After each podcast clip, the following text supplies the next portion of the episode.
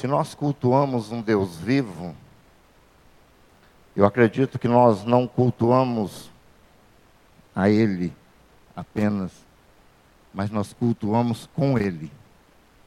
Explico por quê. No, no livro de Ezequiel, o profeta, tem um, um trecho ali que ele fala da condição dos cultos em uma determinada época na história do povo judeu, do povo de Deus.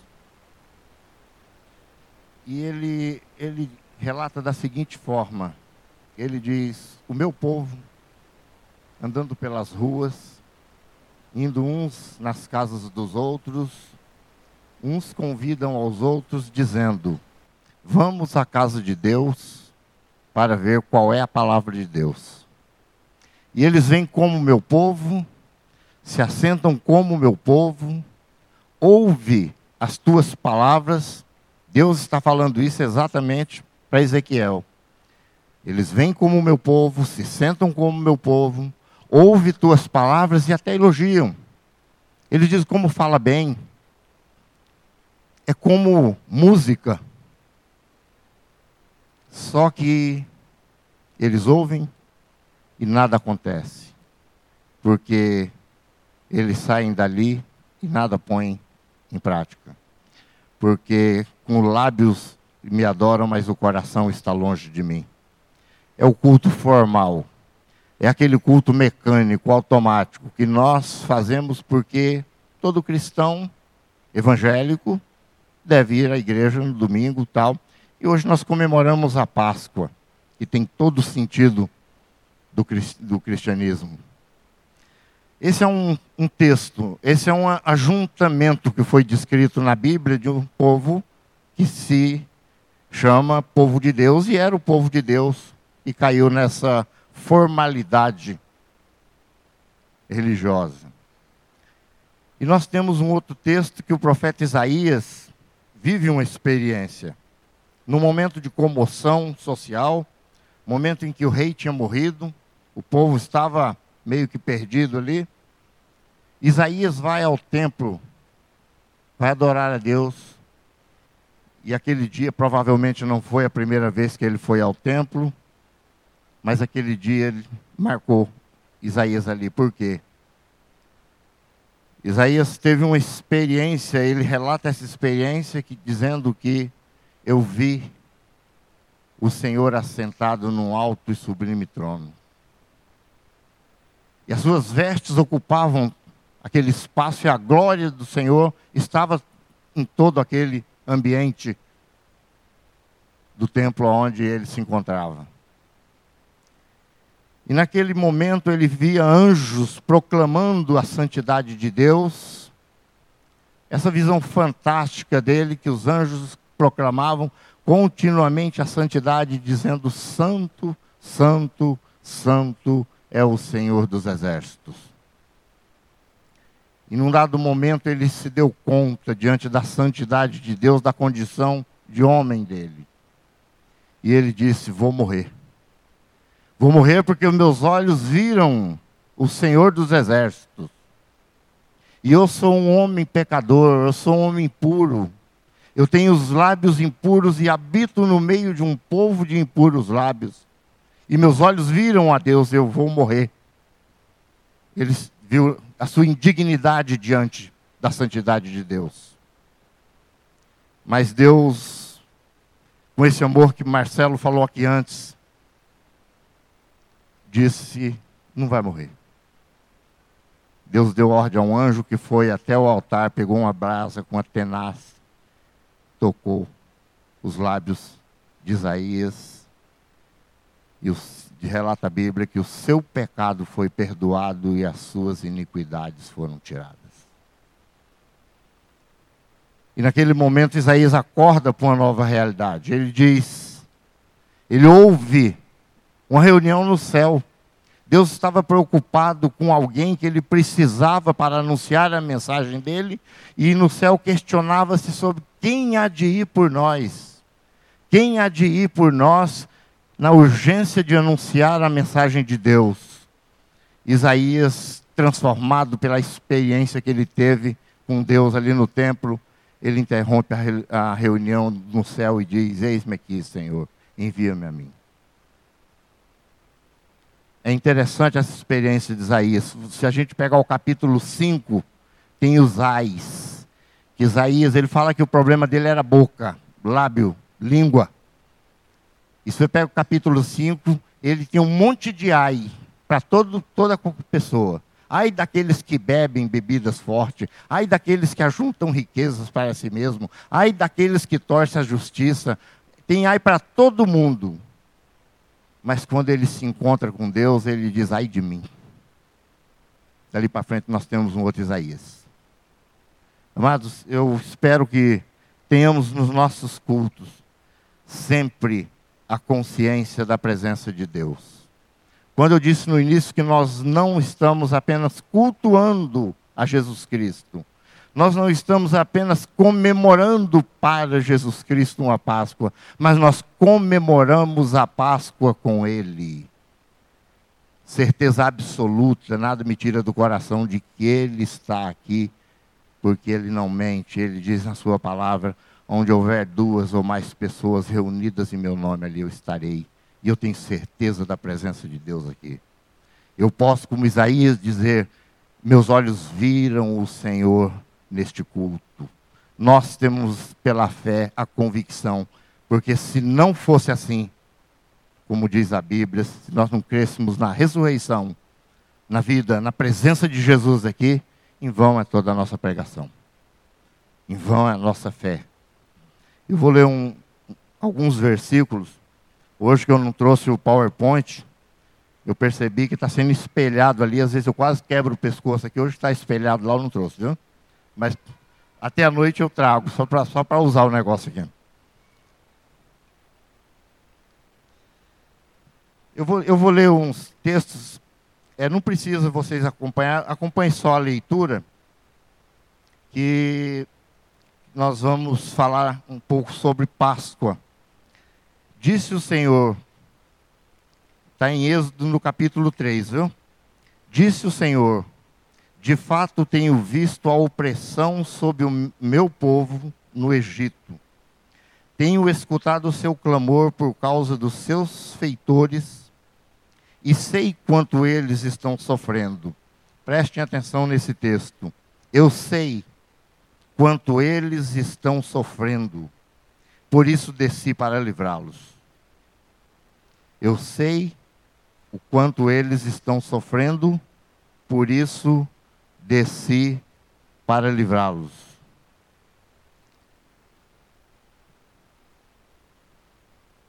Amados, aqui nesse texto que eu li no Êxodo, começou uma história e culminou com a Páscoa. O que levou à instituição da Páscoa, a palavra passar ou passar por cima ou vencer, está muito, muito ligado à passagem de um estado para outro. Não um estado apenas geográfico, mas também de um estado emocional, espiritual, de um lado para outro. Aqui começou, deu início à questão, toda a história que terminou na Páscoa. O povo hebreu estava há 430 anos como boa parte desse tempo como escravos no Egito. E havia uma promessa de Deus de que eles herdariam, dado por Deus, uma terra produtiva, uma terra que emanasse leite e mel em abundância. Uma vida próspera num lugar que fosse deles. E já se passavam 430 anos, quatro, mais de quatro séculos, e eles estavam sob a opressão de Faraó. E num dado momento, Deus olha o seu povo, não quer dizer que ele não estava olhando, mas ele olhando para o seu povo, ele depois fala esse texto que eu li para Moisés, que ele, que ele falou para Moisés. Ele disse: Meus olhos estão vendo a opressão que o meu povo está passando. Meus olhos estão vendo o sofrimento deles. E eu resolvi descer para livrá-los. Eu acho fantástico essa expressão na Bíblia, que Deus em momento algum pediu para nós subirmos. Em momento algum Deus disse: Olha, você quer falar comigo? Vá no meu gabinete. Em nenhum momento nós encontramos Deus falando: se você quer me encontrar, faça isso, isso, isso e mais isso, colocando regras, normas, práticas. Mas o impressionante é que ele vem a nós. Deus vem, Deus desce, e se for preciso, ele desce no mais profundo poço da dor. Se for preciso, ele desce lá no escuro da tua depressão, da tua angústia, da dor que passamos, seja ela qual for, ele desce, ele desce até onde for preciso para te levantar, para nos levantar. E aqui Deus desce e ele fala: Eu vou tirar vocês desse sofrimento. Eu vou livrá-los. Eu desci para livrá-los. E ali começa a história. Que culmina na Páscoa, que o faraó endurecendo o coração, não querendo deixar o povo de Deus sair, medindo força com Deus. Faraó media força com Deus. Mas num dado momento, Deus fez aquilo que prefigurava o Cordeiro de Deus que tira o pecado do mundo. A última das chamadas pragas da morte. A morte ela atuaria em todo o Egito. Todo animal, pessoa, os primogênitos morreriam. Só havia um jeito do povo, das pessoas ser livrem da morte: o sangue do Cordeiro que seria aspergido nas vergas, nos batentes das portas.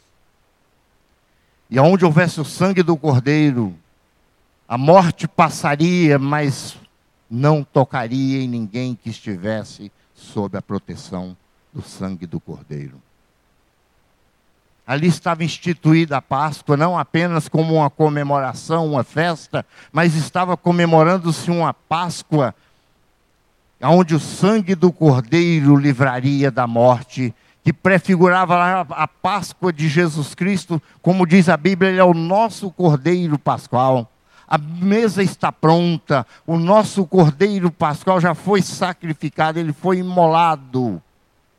Por isso podemos comemorar. E o sangue de Jesus Cristo, único, que nos livra da morte do inferno. O sangue de Jesus Cristo, nosso Cordeiro Pascal, o Cordeiro que foi oferecido por nós, mas não para no sacrifício. A grande diferença é que, como o próprio Jesus falou, eu acho interessante quando ele diz: Eu estive morto. Numa visão espetacular que João teve da pessoa de Jesus Cristo glorificado, ele disse que quando ele viu aquela imagem, quando ele viu aquele homem reluzente, que o seu rosto, a sua face brilhava mais que o sol no seu mais alto fulgor. Ele olha para ele diz que seus pés como o latão, como o metal derretido. Ele usou os elementos para descrever porque estava muito além da capacidade ou do próprio repertório dele de palavras para descrever Jesus Cristo. Mas ele usa tudo aquilo e quando ele vê Jesus Cristo glorificado, ele cai como morto. Jesus Cristo toma pela mão, levanta e diz: Não temas, eu sou o Alfa e o Ômega eu sou o primeiro e sou o último em toda a história do cosmos. Eu não tenho princípio, eu não tenho fim. Eu estive morto, mas agora vivo para sempre. Esse Jesus que nós pregamos é esse Jesus da Páscoa. É esse Jesus, como eu disse antes, cultuamos não apenas para Ele, mas cultuamos com Ele. Porque se não for assim, em vão é a nossa pregação, como diz a palavra de Deus. Eu acho interessante o apóstolo Paulo, quando ele passa a advogar a ressurreição de Cristo. Ele diz: Cristo morreu pelos nossos pecados. Cristo morreu pelos nossos pecados. Amados, tem um momento na vida de Jesus Cristo trágico, muito trágico. Tem um momento que Jesus logo depois de reunir os seus discípulos, apóstolos, ele entra num processo de sofrimento, ele anuncia a morte dele e sai dali e entra num processo de um sofrimento intenso. E eles pega com ele três dos seus apóstolos, Pedro, João e Tiago, convida eles, vamos até ali comigo. E ele vai para o Getsemane lá no, no Monte das Oliveiras. E Jesus, chegando ali, ele abre o coração dele para os apóstolos e diz: Eu acho interessante Jesus compartilhando a dor dele. O nosso Deus, o Filho de Deus, nada mais que o Filho de Deus, o Deus encarnado. O Deus que vestiu pele humana para sentir o que nós sentimos. Por isso não passa nada batido para ele seja qual for o sofrimento, não passa. Para Deus não passa batido.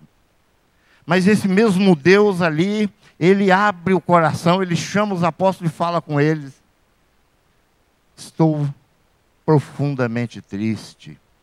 A minha alma está angustiada. Eu sinto uma tristeza de morte. Orem comigo. Orem comigo. E ele ali pede para eles ficar, ele se afasta um pouco mais, e na oração dele, Lucas escreve que ele muito se angustiou, e a sua angústia era tão grande que o seu suor passa, ele somatiza, como dizem alguns teólogos. Lucas, por ser um médico, esse que escreveu o Evangelho, ele dá ênfase a essa parte física da dor de Jesus Cristo, dizendo o sangue dele, o suor dele estava sendo de sangue. Ele transpirou sangue. tal era a intensidade da dor, da angústia dele. E ele ora, dizendo a Deus: Pai, se for possível, passa de mim esse cálice.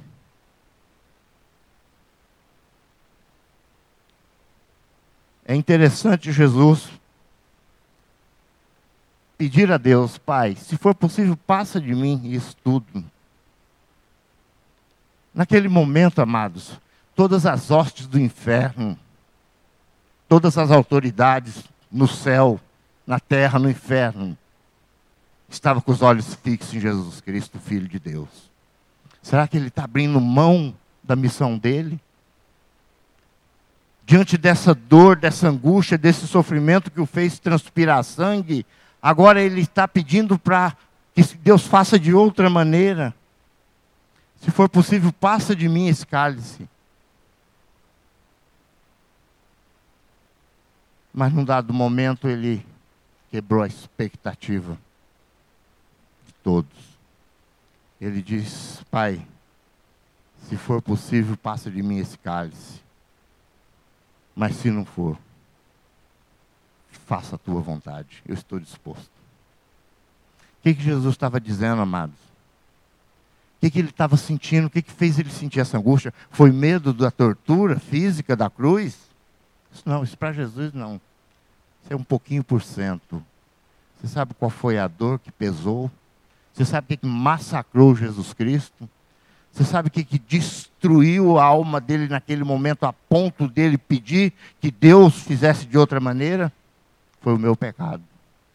Foi o teu pecado. Foi as tuas dores, tuas enfermidades.